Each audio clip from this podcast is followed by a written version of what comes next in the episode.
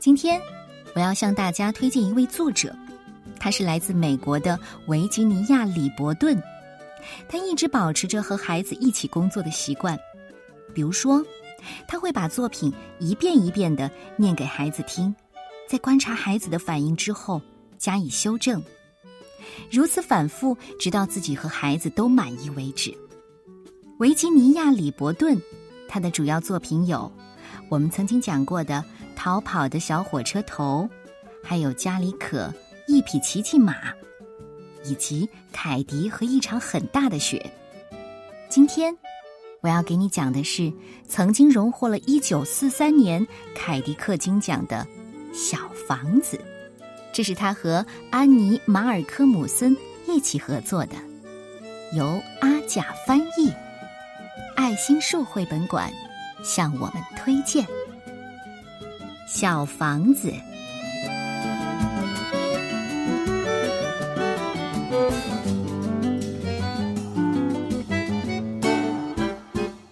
很久以前，在城外很远的乡下，有一座小房子。这座小房子盖得很好，它非常坚固，也非常漂亮。那位把它盖得很好的主人说：“这座小房子啊，永远也不能卖，出多少钱都不卖。我要一直看着。”我的孙子的孙子的孙子的孙子的孙子的孙子住在里面。小房子坐在山岗上，非常开心的看着他四周的乡村田园。清晨，他看着太阳升起；黄昏，他看着太阳落下。一天又一天，每一天都有一点不一样。可小房子总是老样子。每到晚上，他看着月亮渐渐的从一弯瘦瘦的新月变成一轮满月，然后又变回一弯瘦瘦的老月亮。没有月亮的时候，他就看星星。在远远的那一边，他可以看到城市的灯光。小房子对城市很好奇。他很想知道，住在那儿会是什么样。时间从小房子身边悄悄的溜走，他只是看着乡村田园，跟随季节的脚步，慢慢的变了模样。春天来了，白天一天天的加长，太阳也暖和起来。他等待着第一只知更鸟从南方飞回来。他看着草地慢慢的变绿，他看着树枝上抽出嫩绿的芽儿，苹果树开满一树的花儿。他看着孩子们在小溪里玩耍。长长的夏日里，他坐在阳光下，看着大树小树为自己披上绿衣裳，白色的雏菊铺满山岗。他看着花园欣欣向荣，他看着苹果熟里透红，他看着孩子们在池塘里游泳。到了秋天，白天一天天的变短，夜晚越来越冷。他看着第一场霜冻，把树叶染成黄色、橙色和红色。他看着人们收割庄稼。采摘苹果，他看着孩子们回学校念书。接着是冬天，夜晚更长了，白天更短了。白雪覆盖着乡村田园，他看着孩子们滑冰、滑雪橇。一年又一年，苹果树老了，地里又种上了新树。孩子们长大了。他们离开，去往城市。现在每到夜里，城市的灯光好像越来越亮，也越来越近了。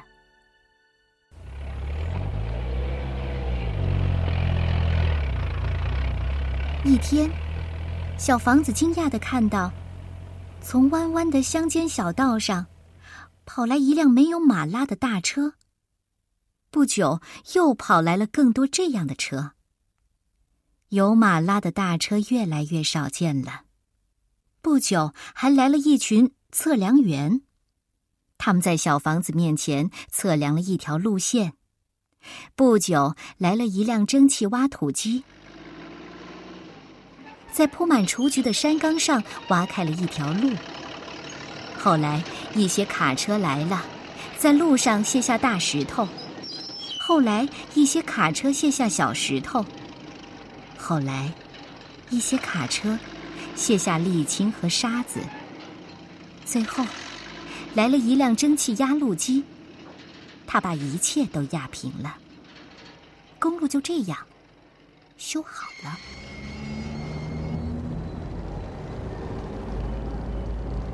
现在。小房子看着各种各样的汽车从城市那边开来又开去，有加油站、路边店，各种各样的小房子，沿着新路两边盖起来。每个人、每样东西都移动的比以前快多了。公路越来越多，把乡村田园分割成一块一块的。房子越来越多，越来越大。住宅楼、公寓楼、学校、商店、修车铺，遍布在这片土地上，堆积在小房子周围。没有人愿意住在小房子里，也没有人再来照顾它。小房子永远也不能被卖掉，所以，它只能待在那儿，看着一切。现在夜里不再安静平和了，现在城市的灯光很亮，很近。路灯整晚都亮着。小房子想：住在城市里，也就是这样吧。他不知道自己是不是喜欢这样，但是他怀念那开满雏菊的田野，还有在月光下跳舞的苹果树。不久，有轨电车在小房子门前开来开去。整个白天和大半个晚上，他们开来开去，每个人看上去都很忙碌，每个人看上去都行色匆匆。不久，一辆高架列车在小房子上面开来开去，空气中到处是烟尘，噪音也非常的大，震得小房子直抖。现在他分不清什么时候是春天、夏天。秋天，或者是冬天，因为一切看上去总是一个样。不久，一辆地下列车在小房子下开来开去，他看不到，却能感觉到、听到它。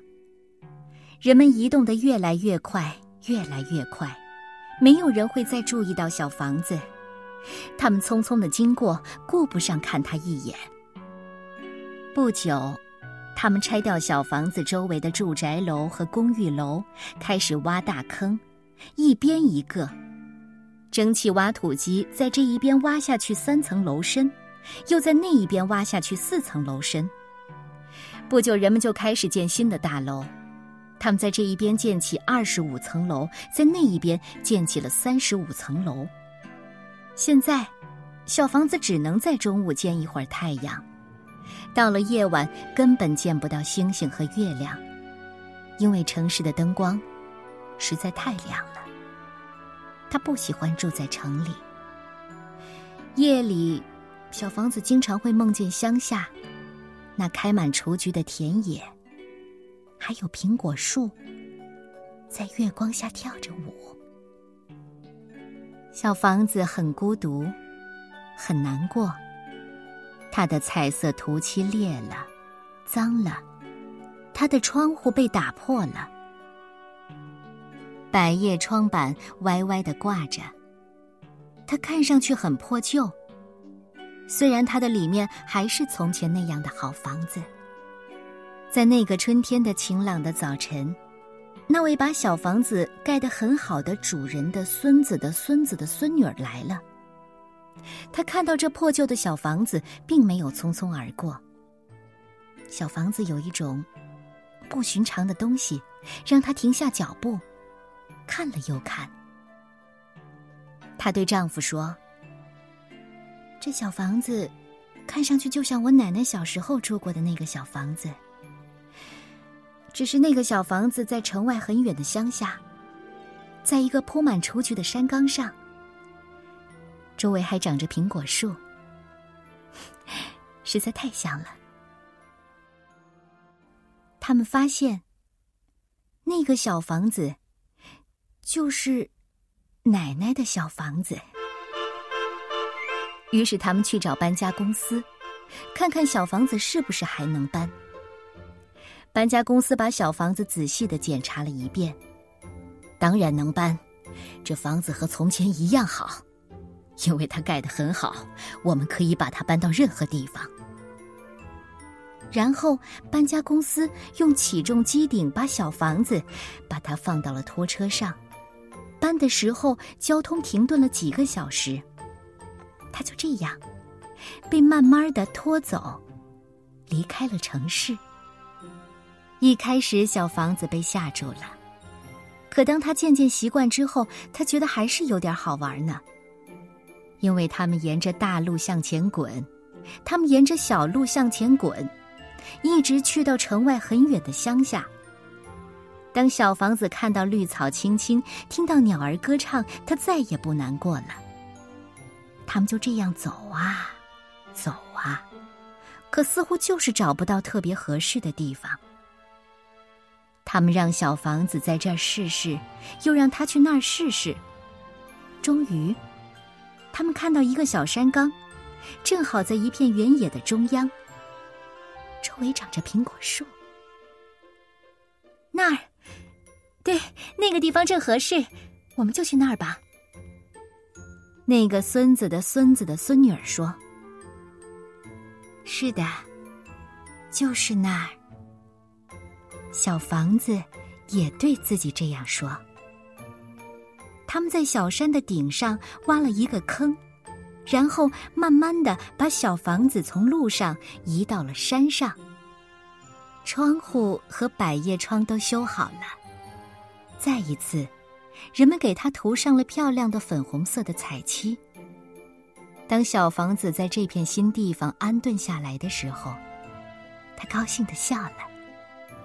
再一次，他可以看着太阳、月亮和星星。再一次。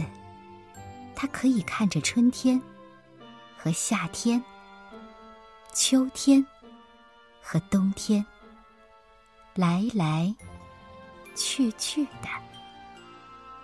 再一次，有人住进了小房子，又来照顾他了。从此以后，小房子再也不会对城市好奇了，他再也不想住到那儿去了。天上的星星对他眨眼睛，弯弯的月亮升起来了。对了，这是在春天里。乡村处处安静和平和。你喜欢小房子的故事吗？